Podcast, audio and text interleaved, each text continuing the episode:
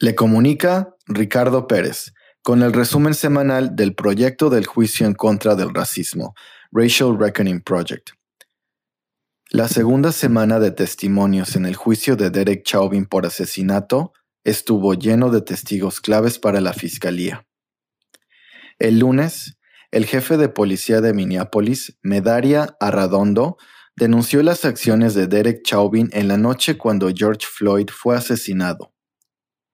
Medaria dijo que las acciones de Chauvin no son consistentes con el entrenamiento de comportamiento que reciben los oficiales de policía. El martes, un experto nacional en cuestión del uso de la fuerza dijo que Derek Chauvin y los otros oficiales en la escena del crimen esa noche pudieron haber dejado de aplicar presión al cuerpo del señor Floyd en el momento que él fue esposado y estaba boca abajo en el piso.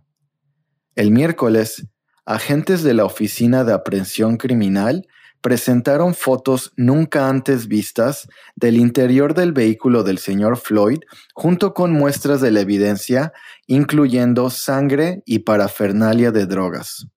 El jueves, el neumonólogo, quien es un doctor especialista en pulmones, Dr. Martin Tobin, dio su testimonio en donde, basado en su análisis de experto, concluyó que George Floyd murió por falta de oxígeno a sus pulmones. Dijo que esto fue a causa de la presión aplicada por los oficiales de policía en el cuello del señor Floyd y en su espalda mientras estaba boca abajo en el piso. El viernes, la doctora Lindsay Thomas, una patóloga forense, quien es experta en determinar causas de muerte, testificó que ella pudo descartar el uso de drogas como la razón de la muerte de George Floyd. Ella dijo que la muerte a causa de una sobredosis de fentanilo sería mucho más pacífica. Pareciera como si la víctima simplemente se hubiera quedado dormida.